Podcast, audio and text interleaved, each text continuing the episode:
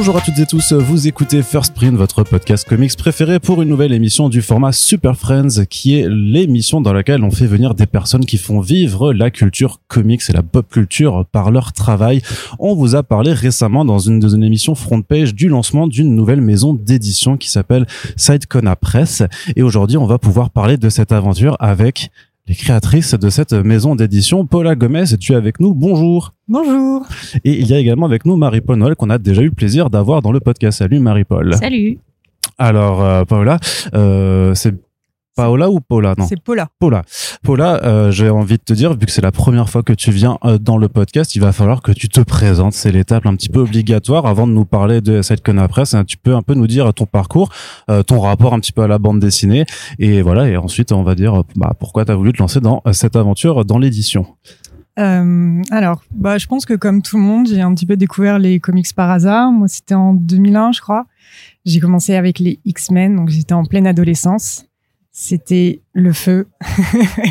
c'était le feu. Et, euh, et après, c'est en fait, je me suis fait alpaguer comme ça. Donc, euh, les X-Men, Daredevil, euh, très, très Marvel. Et ça m'a jamais quitté. Et au bout- à un moment, j'ai même voulu aller un petit peu plus loin dans ma passion en ayant un blog Oui. dédié à l'univers Marvel qui s'appelait Marvel Planet, et à son âme. C'était vraiment, c'était, c'était une belle époque. C'était me suis- 2014, quelque chose comme ça, non? Ouais, ça a duré sept ans, je crois. Et euh, j'ai fait des trucs vraiment très très cool et ça m'a permis de rencontrer des gens adorables et exceptionnels, dont euh, David Lopez. Et puis euh, les choses en entraînant une autre de ma vie professionnelle et personnelle, et ben je me suis dit vas-y. Il y a plein de choses dans le milieu de la du comics, de la BD, de la pop culture, de l'édition que je trouve ça que je trouve un peu dommage ou un peu révoltante. Bah je vais essayer d'apporter ma pierre à l'édifice et de si je peux faire bouger euh, quelques barrières ou quelques frontières et voilà. Maintenant je lance euh, là maintenant en ce moment Sade Kona Press donc une maison d'édition. Très bien. Euh, bah justement, euh, pourquoi, pourquoi alors une maison d'édition? Parce que toi, tu viens pas de là. Tu m'as dit, tu me disais en, amont de ce podcast que tu viens du milieu de la publicité, donc euh, tu fais quand même un- une forme de grand écart, enfin de saut euh, vers l'inconnu. Alors, euh, Ah, c'est un saut dans l'inconnu euh, total, hein, parce que je pourrais dire que je n'y connais rien, mais au final, quand on s'intéresse vraiment à une passion, bah, on apprend quand même des choses, on rencontre des, gens euh, au, cours du temps et qui nous dévoilent des, des coulisses et autres. Donc, en effet, oui, à la, base, moi, je viens de la pub. Je suis data analyst social media. Donc, euh, les- des Excel de Facebook et Instagram, c'était ma grande passion. Mais euh, C'est toujours ta grande passion, les Excel, quand J'a- même. J'avoue, les Excel, c'est toujours ma grande passion. J'aurais pu devenir comptable. Voilà, j'a- j'avais le choix entre soit devenir comptable ou soit devenir éditrice. J'ai préféré éditrice. ça a l'air un peu plus excitant quand même, euh, je Un crois. petit ouais. peu, oui. Bah justement, bah, j'ai envie de te dire alors, bah comment on fait pour se lancer euh, dans euh, dans le milieu de l'édition euh, quand on y a priori pas forcément touché d'un point de vue professionnel, mais après voilà, tu bah, as rencontré des artistes, des éditeurs et tout ça, tu connais déjà pas mal de monde dans ce milieu, j'imagine avant de te lancer. En vrai, je veux dire que c'est assez simple de se lancer. J'ai été très surprise de, ça. Donc en effet, c'est toujours cool quand on est épaulé et j'ai eu la chance d'être épaulé par Marie-Paul dans cette aventure. Mais euh, ouais, en réalité, c'est assez simple. Personne nous regarde de haut. On peut euh, débarquer euh, un peu sorti de nulle part en n'ayant pas d'expérience. Euh, les gens nous écoutent. Après, euh, ça, ça aboutit, ça aboutit pas, mais les gens nous écoutent. Et moi, dans mon cas, dans un premier temps, je vais surtout m'intéresser à de l'achat de droits à l'étranger. Et j'ai contacté en fait des maisons d'édition étrangères et j'ai eu des vrais échanges. Alors qu'ils avaient très bien conscience que euh, je venais de, de nulle part, que j'avais pas forcément d'ex- d'expérience, qu'ils allaient, enfin leur titre allait être le début de mon catalogue. Et tout s'est très bien passé. Donc euh, oui, il y a des choses, ça, ça a dit oui, des fois ça a dit non, des fois ça a dit peut-être, mais j'ai été très surprise de, de ça. Donc euh, en fait, ce qui est assez intéressant, euh, ça, c'est une chose qui est cool dans l'édition, euh, c'est qu'on peut apprendre beaucoup. En fait, c'est il y a tout le temps plein de choses à apprendre. Euh, apprendre euh, bah, justement comment se passe le milieu, euh, notamment sur la rémunération des artistes. Je pense que ça se sait de plus en plus que les artistes sont très mal payés avec des pourcentages de droits euh, catastrophiques, à environ entre Surtout en achat droit, en plus. entre 8 et 10% Enfin, c'est moi je trouve ça assez révoltant de savoir que euh, l'artiste qui est, enfin la per- les personnes qui ont créé euh, la bande dessinée, bah au final ont quasiment rien du prix final. Donc ça, c'est des choses que j'avais envie d'un peu changer à mon petit à mon petit niveau et euh, bah on est en pleine crise du papier c'est une catastrophe. Alors on choisit le meilleur moment pour Ah non, Là, donc là on a la crise du papier, la crise de l'encre arrive bientôt. Il y a aussi la crise du bois aussi, j'ai entendu. Euh, Une Bah, crise d'un petit peu de tout. Ouais, il y a la, en fait, il y a la crise partout. C'est ça, ouais. c'est la crise. Donc, euh, donc ça aussi, c'est intéressant de savoir euh, euh, qu'est-ce qui est, enfin voilà, qu'est-ce qui est le plus important? Euh, oui, normalement, je suis une entreprise, je suis censée euh, viser la rentabilité et viser le gros profit. Euh, ça Bah. va pas trop être mon cas. Oui, je vais viser une, une rentabilité, mais j'ai surtout visé une meilleure répartition des droits Ouais. et, et faire beaucoup plus attention à ce que je produis et comment je le produis. D'accord. Marie-Paul, est-ce que tu peux m'expliquer un petit peu comment tu, tu, bah, pourquoi tu es là, du coup, euh, que, comment tu viens aider euh, Paula pour pour ce projet? Vu que donc, euh, pour rappel, si pour celles et ceux qui t'ont pas entendu, tu es éditrice freelance, euh, tu es aussi, aussi euh, traductrice et, et lectrice professionnelle. Tu donnes des cours, euh, tu es membre de The Ink Link, du euh, du projet des Bréchoises. Euh, oui, même si euh, les Bréchoises se sont terminées à la fin du colloque euh, Ah, c'était fini? Ah, mince, BD. ok, en je fait, pensais on que a ça fait une annonce euh, qu'on était ravis, enchantés que l'aventure était merveilleuse et que ça nous a apporté mais tellement de choses hyper intéressantes, mais qu'en réalité le projet était très chronophage et qu'on avait toutes euh, des tas de projets euh, liés au matrimoine BD qu'on voulait développer, euh, notamment celles qui m'accompagnaient, qui étaient, sont des chercheuses et qui ont leur thèse à terminer.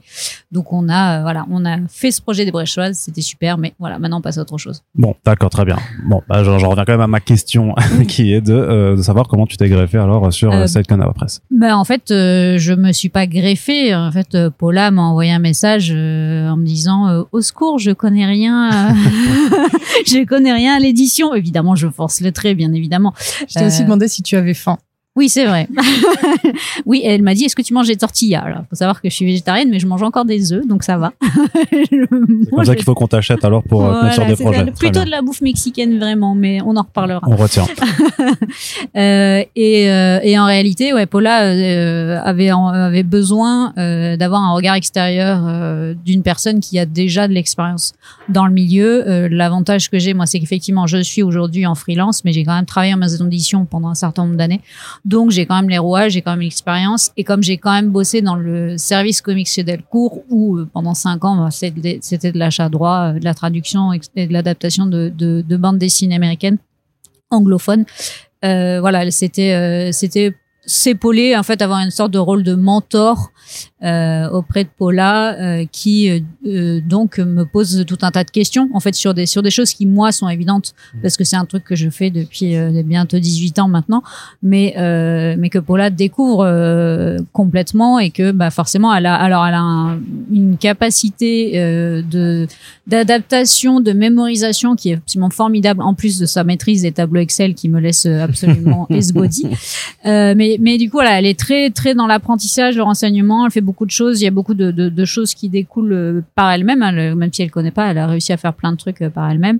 Mais néanmoins, effectivement, tout ce qui est, par exemple, des, des questions sur des contrats ou quand t'as pas l'habitude euh, de lire des contrats, de pourquoi est-ce qu'il y a cette clause là, pourquoi est-ce qu'il y a ce truc là, etc. Donc voilà, donc c'est un rôle, euh, un rôle comme ça d'échange, de, d'un appui logistique, si tant est qu'on puisse dire. Et puis évidemment après il y a toute la partie euh, correction, relecture euh, de, de tout euh, contrat, de, la campagne, ce genre de choses quoi. D'accord. Mais parce que alors c'est quoi les premières étapes? Donc tu me disais qu'avant tu allé contacter en fait donc des ayants droit, des maisons d'édition à, à l'étranger. Donc en fait c'est ça, c'est la première étape que tu fais pour monter une maison d'édition, c'est déjà pour avoir du matériel à proposer. Ça c'est de c'est d'aller euh, presque au culot alors de, de leur écrire. Exactement. C'est c'est clairement envoyer des mails en disant bonjour, j'aime le lancer. Est-ce que tel titre que j'ai adoré est disponible pour le marché français? Il y avait quand même quelques petites étapes préliminaires quand même. Quoi? Bah, il fallait quand même créer ta- Oui. ton entreprise. Oui, remarque. Ouais, non mais non mais en. Non, fait mais- ça ça paraît logique Non, ça mais c'est un truc ouais. auquel on pense pas forcément il y a toute la toute l'économie de la création de l'entreprise quel format Ouais, ça. ouais. tu crées Donc euh, il y a y a trouvé euh, évidemment il y a trouvé le format. Euh, Il y a il y a savoir combien on va mettre d'argent parce qu'il faut évidemment un capital. Donc en soi un capital ça peut être un euro, mais on va pas imprimer grand chose avec un euro. Euh, et aussi euh, comment on fait pour se financer. Donc c'est en ça que moi j'ai décidé de passer beaucoup par Ulule. Donc oui, le premier projet qui est l'artbook de David Lopez, euh, et dessins, passe par Ulule, mais au final, ils vont tous passer par Ulule à différents niveaux, avec euh, des objectifs différents. Mais oui, il y aura forcément une aide de... Enfin, c'est un choix. Euh, c'est un choix que, qui, moi, m'a permis aussi de, de raisonner euh, sur quels étaient les objectifs et quelles étaient les valeurs de cette Conapresse. Et il y a évidemment éviter d'imprimer à tout va en grande quantité pour que après ça se retrouve au pilon quand on est en pleine crise du papier, qu'on est en pleine crise de l'encre, euh, bref, et que ça sert un peu à rien de produire pour après détruire, bah Ulule me va me permettre ça en fait, parce que ça fait des précommandes, donc je sais euh, le volume que je dois imprimer. Ouais, parce que ça te permet d'ajuster le, c'est ça, le, le volume pour pas, ça. de toute façon, enfin, même, même les grosses maisons d'édition, en fait, dé- je déteste avoir des retours et des stocks euh, qui leur coûtent beaucoup trop cher à gérer. C'est ouais, c'est pour ça que le circuit du livre envoie beaucoup trop de choses au pilon, euh, Bah oui, sa façon enfin, de fonctionner euh, habituelle. je comprends le côté de rentabilité de si on en imprime 5000 exemplaires, bah oui, ça coûte moins cher, mais en fait, on, déjà tu les imprimes, tes 5000, et puis après, il faut les- aller les vendre, les 5000, et Ouais, quand tu re- reçois tes relevés euh, de droit et que tu vois que tu as 500 exemplaires qui sont partis au pilon, euh, ça fait mal, quoi. Tu te dis, pétard, euh, ça, pourquoi est-ce que 500... C'est c'est- c'est dommage que ces 500 exemplaires euh, soient partis au pilon, euh, mais euh, c'est un, c'est un, c'est une vraie problématique. Et même si, comme tu disais, il y a pas mal de maisons d'édition qui maintenant font des tirages plus serrés, quitte à ce que dès la mise en place, euh, Ça reparte. à l'impression euh, pour éviter le pilon. Mais c'est une, c'est un- c'est une catastrophe. Après, on sait très bien que le pilon, il y a quand même tout un recyclage, etc. Mais pff, bref, si on pouvait l'éviter un maximum, ce serait mieux. Quoi. Donc toi, ça te permet alors d'être, Ouais. voilà, d'être plus euh, bah, éco-responsable en fait, on va ça. dire euh, là- là-dessus. Il y a une vraie volonté, euh, oui, il y a une vraie volonté d'être éco-responsable. Euh, ça va aussi sur mes choix de partenaires et notamment les imprimeurs. On sait que les imprimeurs en Europe de l'Est sont excellents, euh, avec des prix très intéressants, mais ils sont quand même en Europe de l'Est. J'ai rien contre l'Europe de l'Est, mais au final, c'est quand même un peu loin. Donc, faut rajouter le transport. Enfin, c'est une empreinte carbone, on va dire. Ça va pas être, ça va pas s'impacter sur le livre, sur le prix, sur les gens, mais ça va s'impacter au final sur la planète. Donc, euh, donc moi, j'ai fait un choix euh, d'imprimer euh, en France ou les pays frontaliers. Donc, euh, ça peut être l'Espagne ou l'Italie. Et là, enfin, dans le cas de l'artbook, ça va être un imprimeur en Espagne. Puisque David Lopez est espagnol. euh, Pas du tout. Euh, ça, ça n'a rien à voir. Non Enfin, si, Ah, si, d'accord, il, il il est espagnol, mais ça n'a rien à voir sur le choix de l'imprimeur. On va dire que c'était plutôt de. Moi, ça m'a permis de contacter des gens, parce que comme je suis d'origine espagnole et que je Ouais. suis bilingue espagnol, ça m'a permis de contacter des gens un peu dans d'autres pays, dont l'Espagne. D'accord, d'accord. Euh, t'as, t'as mis sur ton compte Instagram notamment, euh, voilà, que t'avais plusieurs types d'engagements en fait que tu voulais faire et que justement tu profitais du fait que cette Conapresse soit une maison d'édition indépendante, ça, ça te permet d'avoir une liberté totale en fait sur tes choix. Oui. Est-ce que tu peux un peu développer les différents choix que que t'as listés euh, pour qu'on Euh, comprenne alors- vraiment euh, bah, les ambitions artistiques en fait de de ta maison? Alors justement, bah, en fait, le, le premier qui vraiment était important pour moi, parce que je le voyais en tant que lectrice, euh, j'étais souvent confrontée au même type d'artiste, en fait, de que j'avais entre les mains et il m'en manquait. Il me manquait notamment bah, des personnes issues de minorités euh, qui parlent de sujets, euh, on va dire, plus contemporains, qui parlent du monde euh, dans lequel on vit et qui correspond un peu plus à la personne que je suis, le monde dans lequel je vis. Donc oui, il va y avoir, on va dire, un petit peu moins d'hommes blancs, euh, cis, hétéros. euh, Les bon, fameux. les fameux qui sont partout. Euh, oui, je sais, David Lopez est un homme blanc, cis, hétéro, mais on reviendra après euh, pourquoi ce choix. donc oui, donc plus de plus de diversité. C'est vraiment quelque chose qui est très important pour moi et je voulais en fait profiter de j'ai une maison d'édition, je fais ce que je veux, bah Mm. je vais faire ça. Euh, éditer aussi, euh, euh, je sais qu'il y a des mots qui sont qui résonnent dans la tête de chacun, de bande dessinée, manga, comics. Moi, ça m'est un peu égal. Euh, moi, ce que j'aime, c'est le 9e art au final. Puis, je, je parle même pas des fanzines qui n'existent pas en France, sauf euh, Scarce. Hmm Scarce. Qui, Ouais. qui existe encore, mais sinon, oui, je suis pas sûr qu'il y en ait énormément. En tout cas, sur les Non, comics. Pas, hein, pas, euh, pas vraiment, non. Non, il, y a, il y des fanzines qui se font. Par oui, il y a des fanzines qui se font. C'est des ça, mais- étudiants d'art. euh, c'est un micro. euh, Ouais, voilà, c'est un truc ouais. ultra fermé. Donc, moi qui me suis un peu plongée dans la micro-édition et Mm. pour voir comment ce qui était fait, en vrai, il y a énormément de choses. Ok.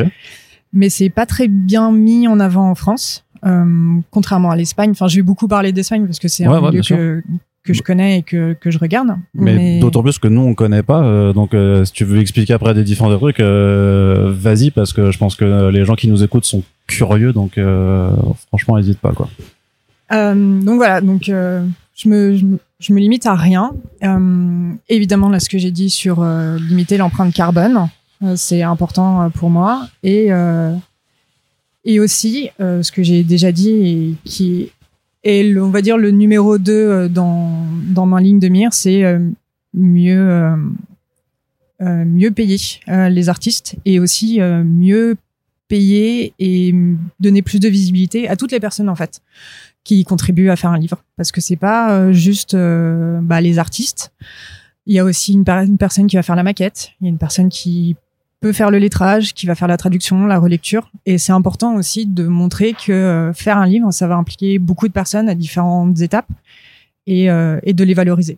Et comment tu veux faire ça alors concrètement? C'est euh, sur des les crédits de, de couverture ou de quatrième de couverture? C'est ou il y a évidemment euh, sur les crédits donc oui c'est assez ouf de voir que sur les crédits il y a quasiment jamais personne. Donc oui les crédits et et ça va être aussi donner des pourcentages ah d'accord ok. voilà euh, dans dès que c'est possible de donner des pourcentages en plus de euh, du salaire Sur les maquettistes ah, par exemple Ouais. ou sur le, le... ouais Là. d'accord. voilà Parce que là actuellement en fait c'est quoi? C'est auteurs, euh, dessinateurs et euh, traducteurs en fait qui qui reçoivent et C'est ça. tout. Oui, en général, c'est ça. Ouais, c'est scénariste, dessinateur, coloriste. Euh, et encore, ça dépend les coloristes. Parfois, enfin, souvent même, ils des fois pas ils de sont droit. payés Euh, ouais, c'est, ils sont payés juste au forfait. Euh, les traducteuristes, effectivement, qui ont un pourcentage, mais souvent très, très, très, très, très bas. toi-même, tu sais. 0,5%, je sais, Voilà. je, je connais les bails. Tu, tu, tu, tu fais mou quand t'es à 1%. Mon Dieu, c'est la fête, c'est champagne, tu sais. Tu, tu, tu, tu, tu Ça, nages dans le champagne. voilà. Ça- ça tombe bien moi je donne 1% Voilà. et euh, et c'est et c'est tout effectivement. Après c'est de la rémunération en salaire quand c'est du salariat ou euh, comme c'est beaucoup trop le cas euh, actuellement du prestataire de service en freelance qui euh, est, à- est payé soit à l'heure soit à la planche et qui euh, et qui se retrouve souvent à devoir bosser euh, euh, sur beaucoup de titres pour pouvoir faire du chiffre d'affaires parce que bah, tu as tes cotisations à payer à la fin du mois euh, alors que quand tu es salarié, tu cotises, mais tu, Mm. le- tu le vois pas sur ton salaire. D'accord. Ouais. Est-ce que tu peux m'expliquer le nom du coup Donc ça, se dit Saïd Kona Press. Ça Parce que moi je dis Saïd, euh, enfin je, le EI En- du coup on sait jamais. Euh, En- Saïd vrai, Kona, Saïd Kona, je savais pas comment. Je pense qu'il n'y a pas vraiment de, de prononciation étant donné que c'est pas un mot euh, français ni latin. Mhm. Euh, donc Kona, ça vient du norrois qui est l'ancienne langue des langues scandinaves. Et ça veut dire, je vais le dire très mal, mais c'est un peu ça derrière l'idée, ça veut dire sorcière. Et en fait, notamment, c'est euh, les personnes qui arrivent à euh, voir euh, ce qu'ont prévu les normes, les normes, les trois, euh, les trois femmes qui euh, gèrent le destin des dieux, des humains euh, dans, dans la mythologie scandinave. Donc, elles sont au pied de l'Yggdrasil. Et sont souvent des vieilles. qui sont bah non en fait il y a Non. une vieille Ah une Ah oui, non, c'est normale et une très très jeune parce qu'il y en a une qui est sur le futur une sur l'actualité et une sur le sur le passé et euh, voilà les Seid Kona ou les ou les Volva euh, arrivent à à interpréter euh, le destin des des normes et c'était ça en fait ce, ce titre euh, enfin ce nom. Euh, le côté sorcière les fameux nous sommes les, les filles des sorcières que vous n'avez pas brûlées c'est une référence à ça. Et, euh, et c'est une référence aussi à si on bougeait un peu le, le destin d'artiste ou le destin des, des lecteurs et lectrices. D'accord. Et le logo, j'imagine que alors ça évoque un peu le chapeau de sorcière ou pas du tout? Non, en fait, c'est un. Enfin, il y a le, il y a le signe euh, donc euh, féminin, mais euh, je sais Euh, pas. Quand tu le regardes dans ce sens-là, en le lisant, j'ai l'impression que du coup, ça évoque un peu le chapeau de sorcière. Mais après, c'est parce que je suis influencé parce que tu m'as dit que ça veut dire sorcière. Peut-être que je suis juste. En fait, c'est une vraie lettre. C'est une lettre qui est euh, dans, dans l'alphabet euh, scandinave, qui est Ok, aussi dans, voir, ok. dans l'alphabet. Non, mais j'aime beaucoup ta, ton interprétation. Moi, je vois une croix.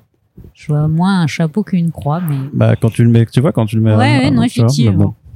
Après, Alors, on a bu que du café pour ce podcast. Hein, je Oui, c'est peut-être pour ça, peut-être que ça, ça, ça, ça fuse à, à, à 100 à l'heure. Non, c'est une vraie lettre. Et comme elle n'était pas dans notre alphabet, je la trouvais cool euh, Mhm. de la mettre en avant. D'accord, très bien. Alors, tu commences euh, donc sur Ulule. Ça aussi, tu as fait le choix du financement participatif. Tu disais avant que c'était pour pouvoir ajuster les, les commandes et tout ça. Après, c'est, euh, enfin, j'imagine qu'il y a d'autres raisons aussi pour ce, sert aussi à la ce- com. ce type de, de, de modèle économique. Ça, ça sert aussi à la com en fait. Mhm. Euh, c'est assez facile de réunir tous les gens à un endroit de manière très très simple. Et ça peut être aussi bien euh, les lecteuristes comme euh, comme les libraires. Parce que euh, bah là aussi j'ai prévu des pourcentages euh, beaucoup plus intéressants pour eux parce que eux et elles aussi sont pressurisés par le marché, par les distributeurs, les diffuseurs. Euh, ça fait beaucoup de monde, donc réduire un peu la, chaîne des personnes qui sont impliquées et, et de nouveau faire que ça soit plus simple et plus équitable, on va dire. C'est-à-dire que tu seras dans des circuits de distribution, de diffusion euh, classiques quand même, ou ça, ça, ça se passe après comment euh... Ça pour le moment. je sais pas si c'est de la logistique que tu as déjà dû. Euh... Non, c'est une logistique qui est encore en cours de réflexion mmh. euh, et qui risque d'être adaptée euh, projet par projet. Je... Parce que tous les projets ne, ne, seront pas les mêmes, tous les projets ne vont pas s'intéresser, euh, enfin, ne seront pas destinés aux mêmes personnes, même si en vrai, quand on aime une bande dessinée, tout le monde peut, peut la lire. Mais voilà, selon, des, selon les sujets il va y avoir des choix en fait. Et c'est c'est ça aussi, c'est que je vais pas faire énormément de de livres. J'ai pas prévu d'en faire 15 000 par an, euh, rassurez-vous. Euh, mais je vais les faire, de bien bien les bien m'en occuper, de bien les chérir et de faire euh, des choses qui leur sont propres à mmh. à chacun. D'accord. Alors justement, tu dis que tu vas faire donc euh, comics, BD ou manga, voire fanzine ou artbook, et donc tu commences par un artbook. Donc c'est en plus, c'est euh, quand on parle de, de, de maison d'édition, je t'avoue que moi je m'attendais d'abord à une BD forcément, mais en fait tu, tu nous prends à reverse que tu, tu commences par un par un artbook. C'est une rebelle. Ouais, je vois ça. je fais rien comme tout le monde. donc le projet qui s'appelle donc Donjons et dessins volume 1 de l'artiste espagnol David Lopez qui a fait euh, bah, du pas mal de, de, comics chez Marvel qui a aussi fait un titre euh, dans le panel Syndicate qui s'appelle Blackhead et Ironhead euh, et qui donc en fait a fait un artbook en euh, adaptant son Inktober de l'année dernière euh, donc avec des, des, dessins de personnages de Donjons et Dragons grosso modo pour en faire un artbook. Donc pourquoi est-ce que parmi tous les autres, parce que j'ai bien compris que tu avais d'autres projets. Euh, je sais pas si tu voudras en dire plus après ou pas, mais parmi tout cela, tu as choisi de commencer par, euh, par celui-ci. Um, pour plusieurs raisons. Euh, la première, je suis fan de David Lopez et je suis, j'ai la chance de pouvoir dire que je suis amie avec David Lopez et c'est vraiment très très cool. Um, L'autre raison, c'est parce que je joue à Donjons et Dragons, tout simplement. Et bah, si je peux le dire, euh, le personnage qui est sur la couverture, c'est mon personnage de Donjons et Dragons. Euh, qu'il avait euh, je commençais en fait une partie quand lui il était en train de faire son Inktober. Et donc il m'a fait euh, il m'a fait mon, mon ma tiflin paladin. Et sans en ne le sachant pas ça s'est retrouvé en couverture de son de son artbook parce qu'il l'a édité auto édité en espagnol. Et aussi j'avais envie que pour le premier pour le premier titre que j'allais éditer je voulais que ça soit une personne qui me soit, enfin, une espèce de parrain ou marraine. Et David Lopez m'a beaucoup appris euh, sur euh, sur le milieu de la bande dessinée, sur le milieu du comics. Euh, et j'ai été ravie quand il m'a proposé d'éditer son artbook en, en français. Et clairement, j'allais pas dire non. Donc oui, je, je, commence avec un avec un artbook. Et ce qui est cool, c'est que oui, ça s'appelle Donjons et dessins volume 1 parce que bah ça veut dire qu'il y aura d'autres volumes. Et comme le montre son Inktober de cette année, où il a où il refait un Inktober toujours sur l'univers de Donjons et Dragons, mais là il a il a un petit peu changé. Là où l'année dernière c'était 36 personnages euh, très badass euh, qui seront jouables à des parties de Donjons et Dragons. Donc si vous avez si vous êtes fan de Donjons et Dragons, de jeux de rôle ou si vous avez envie de vous mettre, ces personnages seront jouables. Sachez que Paula a déjà prévu de m'initier à Donjons et Dragons avec ses personnages. J'ai pas le choix. En plus, si je veux continuer à être impliqué dans l'aventure, c'est la condition. Elle t'a piégé avec des pattes et puis maintenant tu, euh, tu te retrouves à devoir jouer à, Donjons et à Donjons et Dragons. On va lancer des dévents, ça va être très très bien. Est-ce que c'est un univers particulier, le jeu de rôle quand même, ou c'est très très populaire, ouais. Non. En final, non, on peut. enfin, les gens souvent vont pas connaître et vont se dire il va y pas avoir plein de règles euh, est-ce que j'ai vraiment enfin c'est quoi je sais pas. Et au final c'est juste une histoire qui est co-construite avec euh, bah, les joueurs et les joueuses euh, le dungeon master qui en fait a les grandes trames mais qui ne force personne à faire quoi que ce soit. Et, c'est une histoire qui est co-construite. Faut juste un petit peu avoir envie d'incarner un personnage qui n'est pas soi mais tu peux de, de toute façon donner des, des, traits de personnalité à ton personnage. Mais, mais voilà, c'est pas plus compliqué que ça, et, et ça peut ça peut se faire en, en 4 heures. Le, je te rassure, Marie-Paul, euh, l'initiation durera même pas 4 heures. En vrai, j'ai déjà fait du jeu de rôle, mais je ne l'avais pas dit. Quoi? Et alors, c'est, c'est dans les illustrations qu'ils proposent, en fait, c'est à chaque fois pour euh, des personnages que tu veux incarner. Il y a aussi des caractéristiques ou c'est vraiment, on est juste sur vraiment de la démonstration artistique, en fait, euh, et, euh, Là, Ouais. dans, dans, lui, dans sa démarche initiale, c'était juste euh, une démonstration artistique et euh, lui aussi est joueur de Donjons et Dragons. Euh, c'est ce qu'il explique dans son introduction et que je, je peux vous dévoiler. En fait, il a commencé à, quand il était ado, il jouait. Mm. Tous les week-ends, il, il jouait chez ses amis et comme il- c'était le seul à peu près à dessiner, bah, il s'est mis à dessiner ses personnages, les personnages de ses amis, euh, les, les adversaires que dans ses parties il, il rencontrait ses amis lui payaient euh, l'équivalent, je crois que même pas euh, 3 euros, je crois, pour dessiner les personnages. Donc il a commencé sa carrière d'artiste, on va dire comme ça, avec Donjons et Dragons, puis après il est devenu artiste de, de comics. Et là, sur ces dernières années, il s'est remis à jouer. Donc il a une partie avec euh, des artistes en Espagne et avec une partie une partie en italien. Je crois qu'il est pas bilingue italien ou à peu près. Euh, c'est assez compliqué, je crois. il est juste là pour être un barde et donc chanter des trucs euh, très faux, si j'ai bien de ce que de ce qu'il m'a raconté. Et voilà, il avait envie de re rendre hommage à sa passion de jeunesse qu'il a, on va dire, redécouvert et, et mettre à profit son, ses talents d'artiste. D'accord.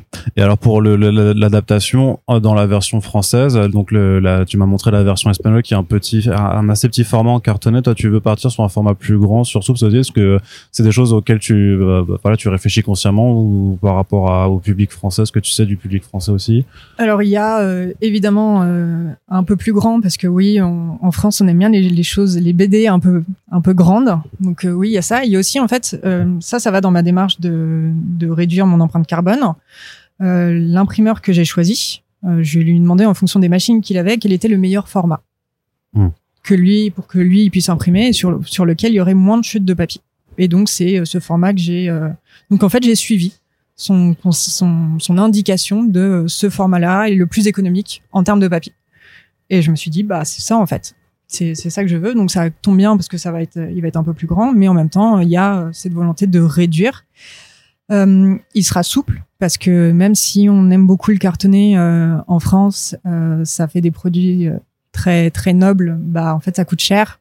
Et dans la crise dans laquelle on est, euh, il y a de plus en plus de maisons qui vont soit réduire le cartonné ou ou revoir un peu à la baisse, donc en souple. Et moi, je viens du souple en fait. J'ai commencé les X-Men en, en format fascicule, donc c'était souple. Et moi, j'aime bien le souple. Désolé, ça sera souple avec rabat.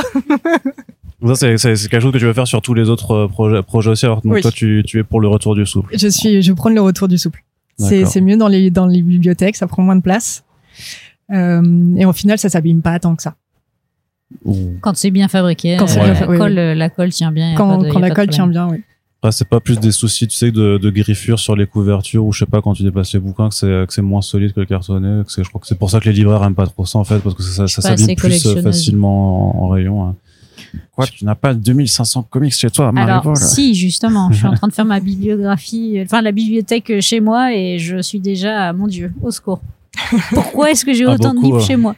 Ah non, c'est, compliqué à, à gérer. Effectivement, il faudra faire un podcast un jour sur la gestion de collection de bandes dessinées. Ouais. Tous, tous des gens qui sont très flippés des questions de déménagement, je crois. Calax ou Billy ou Ouais, c'est ça. ça. Calax plutôt. Mais... Euh, Ni l'un ni l'autre.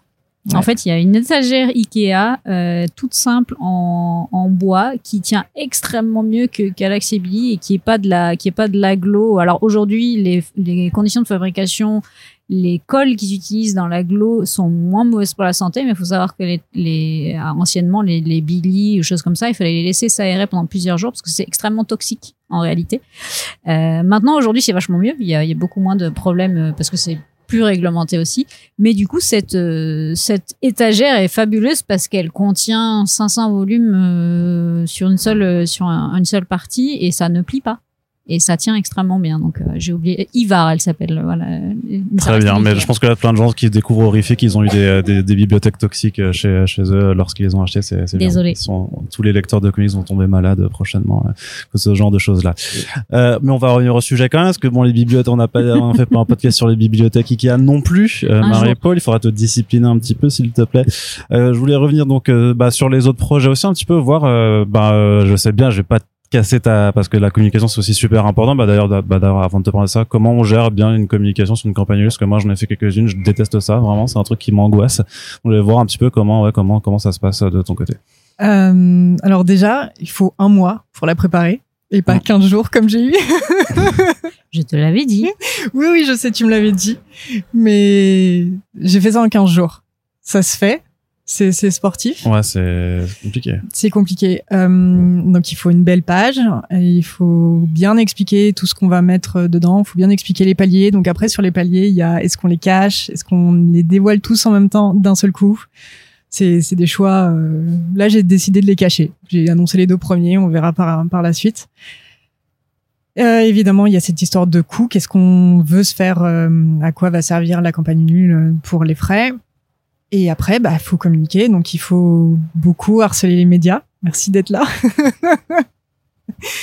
euh, euh, parler aussi aux libraires parce que bah, évidemment ils vont pas suivre une campagne Ulule, ce qui est normal. Et en plus de ça, ils peuvent considérer que c'est un peu de la, concurrence, de la concurrence euh, pour eux.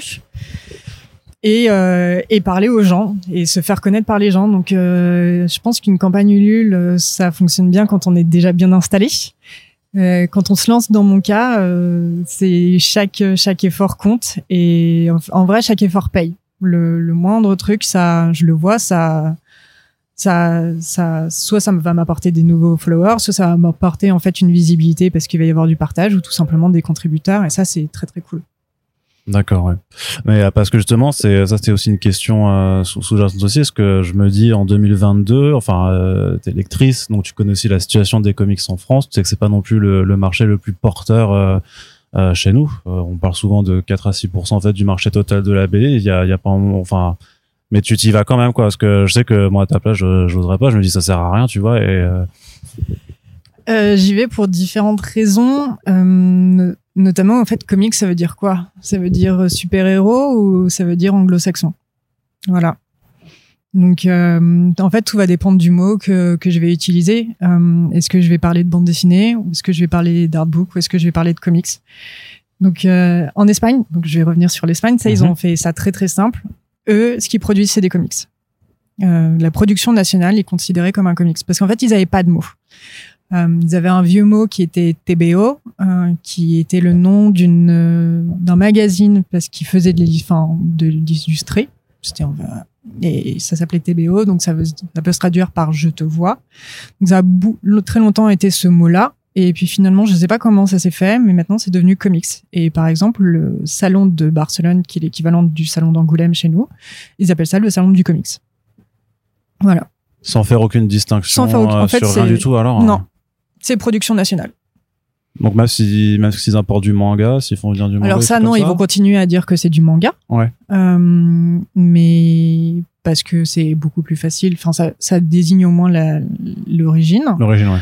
Ils vont un peu dire du franco-belge quand c'est euh, des, des, trucs très très précis euh, de, de, la production qu'on peut connaître, mais sinon, par exemple, bah justement Black Iron Ironhead de David Lopez, est-ce que c'est un comics? Bah lui va considérer que oui parce que c'est espagnol. Donc certes, on peut se dire bah oui, mais c'est du super-héros, mais ouais, mais au final, c'est pas américain. Et pourtant, c'est publié sur, sur un, truc d'américain, mais c'est vrai que c'est un bah, dessinateur espagnol. Ouais. Voilà, donc c'est un auteur espagnol. Donc là aussi, je crois que c'était. C'est paru en anglais, non? Aussi, ouais. Mais il le fait traduire parce que Banel Syndicate est disponible en, en anglais principalement, mais euh, s'il voulait le traduire, le, le mettre en français, il pourrait. Il n'y a pas de, il y a pas de limite. Euh, C'était David Rubin qui en parlait. Mmh. Euh, pour lui, il disait au final, euh, le mot, on va dire, euh, enfin savoir si sa production est américaine ou, euh, ou, ou espagnole, ça va être qui validité. Donc là, mmh. dans le cadre de détective, non, euh, détective cosmique. Ah, cosmique détective, ouais. Cosmique détective. Euh, je pense qu'il va estimer que c'est comics américain. Mmh. Parce que les scénaristes, euh, les Mayer et j'ai oublié. Matt Kint. Matt Kint. Euh, sont américains, c'est surtout eux qui ont géré, donc il va estimer que c'est un, que c'est américain. Ouais, mais donc là, ça sort justement en Espagne chez Astiberi. Ouais. Et dans 15 jours, je crois, sort euh, Le Feu, enfin El Fuego, aussi chez Astiberi, mais qui est là à sa production. D'accord, Et ça, il considère que c'est espagnol. Et Robin le disait assez régulièrement, de, pour lui, c'est très important de faire du comics national. Donc ils vont estimer, ils vont voilà, ils vont dire ça, c'est le comics national. D'accord, d'accord. Donc le mot, en fait, pour moi, c'est vraiment ça m'est égal. Ça va juste peut-être parler d'un style, ça va peut-être parler d'un d'une origine, machin. Donc euh, Oui, tu, euh, tu vas devoir alors un peu je vais un peu jongler. euh, ouais. je vais un peu jongler, je vais pas mentir, mais je vais euh, à- utiliser les mots qui sont compréhensibles par les gens sans que ça enferme le projet. Ouais. Mais même peut-être aussi pour cibler peut-être parfois plus les gens à qui euh, la bande dessinée ou l'artbook ou le, le zine Ou est- le roman était- graphique. ou le roman graphique c'est ça euh, Le fameux. le fameux, le, vrai roman graphique qui n'est pas de la BD du tout euh, et qu'on peut lire sans, sans, sans, sans honte en France.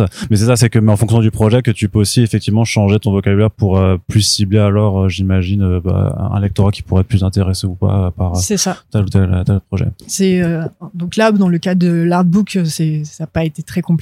Euh, j'ai pu dire que c'est un artbook. Euh, Mhm. J'ai pu dire que David Lopez fait des, des comics parce que on le connaît beaucoup pour Cap- Captain Marvel par exemple. Donc, Ouais. C'était assez simple. Euh, le vocabulaire pour le prochain projet. euh, qui T'as déjà décidé? Oui j'ai déjà décidé parce que j'y viens de signer le contrat Ah bah bravo. merci donc pour le moment je vais pas trop le dire Ouais, bien sûr. mais ce que je peux dire c'est que c'est une autrice qui vient d'Espagne qui a fait un gros carton quand son premier comics parce que comme c'est une production espagnole son premier comics national espagnol est sorti ça a été un gros carton et elle a eu beaucoup de prix. Mais oui il va se poser la question de quel mot j'utilise. Et je je pense pas y aller avec le mot comics même si en Espagne ils disent ça mais je vais dire une bande dessinée ou roman graphique par exemple.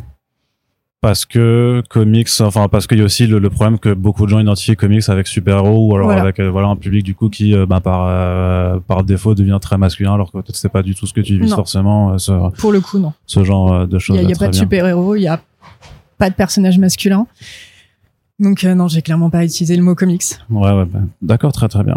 Bon, euh, et combien tu vises alors à faire de, de, de projets par, euh, par an? Est-ce que donc là tu viens de nous dire que tu as signé quelque chose, mais est-ce que tu as déjà sur du plus ou moins long terme euh, combien de combien de fois on va parler de toi euh, dans, dans le podcast alors dans l'actualité Combien de projets vas-tu faire euh, Bah à chaque projet, on, va relayer, on va relayer, mais c'est ça, c'est ce qu'on va relayer euh, deux fois par mois, trois trois trois fois par an. euh, non, je vais faire. en fait, je vais faire assez simple. J'ai, je table sur quatre, allez, BD, on va dire dans l'année. Euh, et parce que j'aime bien pas faire les choses comme il faut et aller un peu à contre-courant et un projet fanzine, une box fanzine. Et là là-dessus, je vais beaucoup m'inspirer du modèle de Shortbox qui est donc Je connais pas du tout. C'est hyper bien, c'est hyper vache- intéressant. Tu devrais vraiment te pencher là-dessus. ça ferme. Me... Mais non C'est sa dernière année. Bon, enfin, Shortbox euh, se finit cette année. Alors c'est quoi Shortbox? Alors Shortbox, euh, ça a été lancé il y a 5 ans, à peu- ouais, je crois. 5 ans euh, par une anglaise. Désolée, j'ai oublié son nom. Je sais. Euh, qui a décidé d'éditer des fanzines.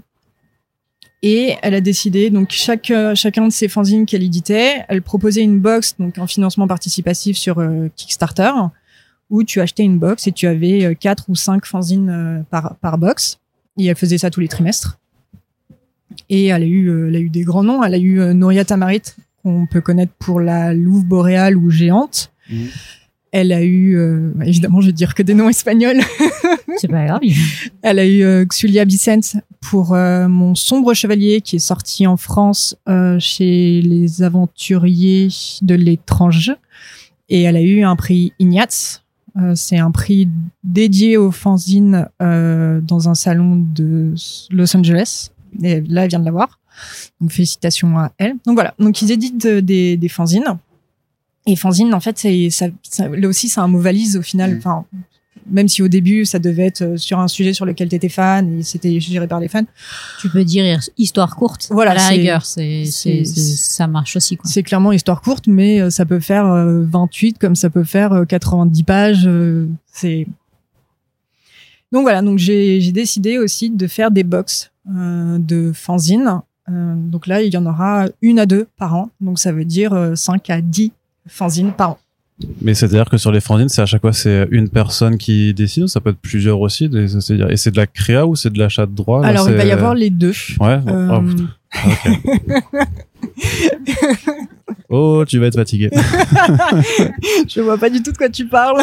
Pas du tout. Donc oui, euh, la, si tout va bien, la première box, euh, je l'annonce en avril. Pour le moment, j'ai trois titres.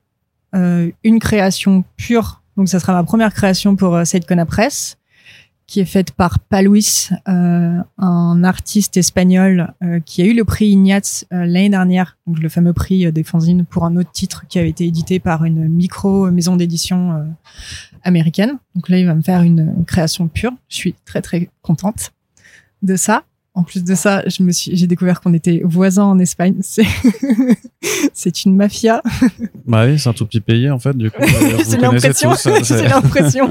C'est clair, j'ai l'impression que tu connais tout le monde en fait. Mais Ça, c'est, c'est c'est ce que j'avais dit dans, quand on avait parlé de vous dans, dans, dans, dans First Print. Je, je, bah, je savais que tu étais espagnol parce que euh, je me rappelle quand même que tu nous, tu nous avais rendu un énorme service à Comic Con en étant l'interprète euh, d'artistes. euh, alors je sais, c'était euh, Alvaro Martinez Voilà. Alvaro Martinez euh, quand on avait fait la conférence Batman.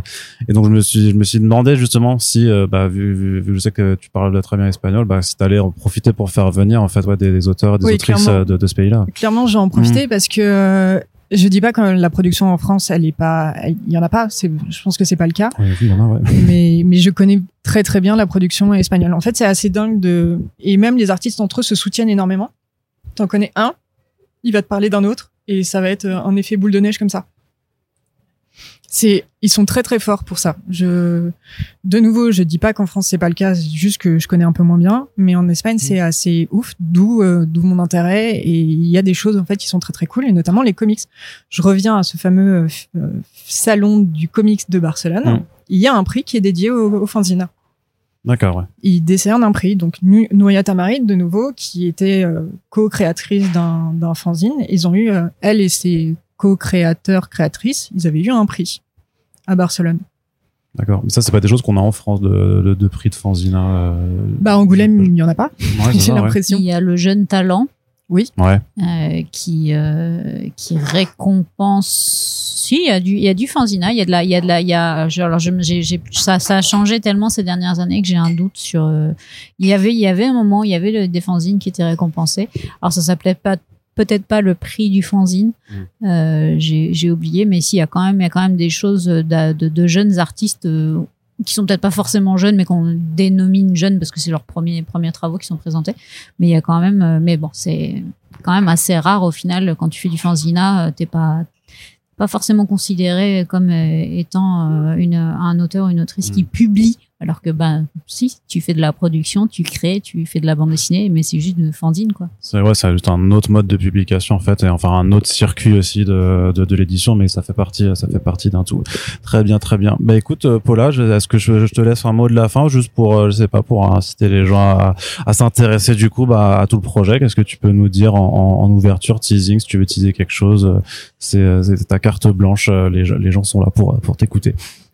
Euh, eh ben déjà, je dirais de si vous aimez les comics, les mangas, les BD, bref, le 9e art, euh, suivez. Parce que j'ai envie de vous faire plaisir. J'ai envie évidemment de me faire plaisir, mais j'ai aussi envie de vous faire plaisir. Donc euh, suivez-moi et l'année prochaine, j'espère que ça va être un peu le feu.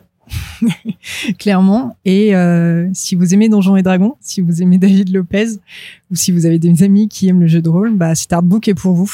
Et je peux, je peux le dire là, euh, ce qui n'était pas annoncé jusqu'à présent, mais en effet, les personnages seront jouables.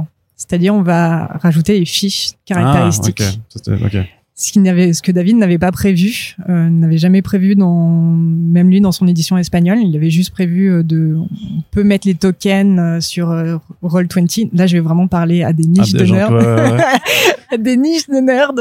Mais on, mais on va, on, on va faire. Enfin, moi et, et mon dungeon master qui, qui m'a initié à, à Donjons et Dragons, on va faire les fiches des jouables pour les personnages. D'accord. Donc en plus d'être un artbook, ce sera aussi en fait un Un vrai support. un vrai support, Un euh, vrai de, support. de jeu de et tu pourras piocher le personnage pour ta prochaine session. Ok, c'est marrant, ça prend une, autre dimension, euh, très bien. Mais en tout cas, euh, Paula, je te remercie euh, de, nous avoir donné de ton temps euh, pour présenter euh, SiteCon à presse. Marie-Paul, je te remercie aussi d'avoir été là. Donc, bah, pour rappel, le lien dans la description du podcast vous permet d'aller directement sur la campagne Ulule, donc du premier projet de cette nouvelle maison d'édition, donc pour soutenir l'artbook Donjons et Dessins volume 1 euh, de David Lopez.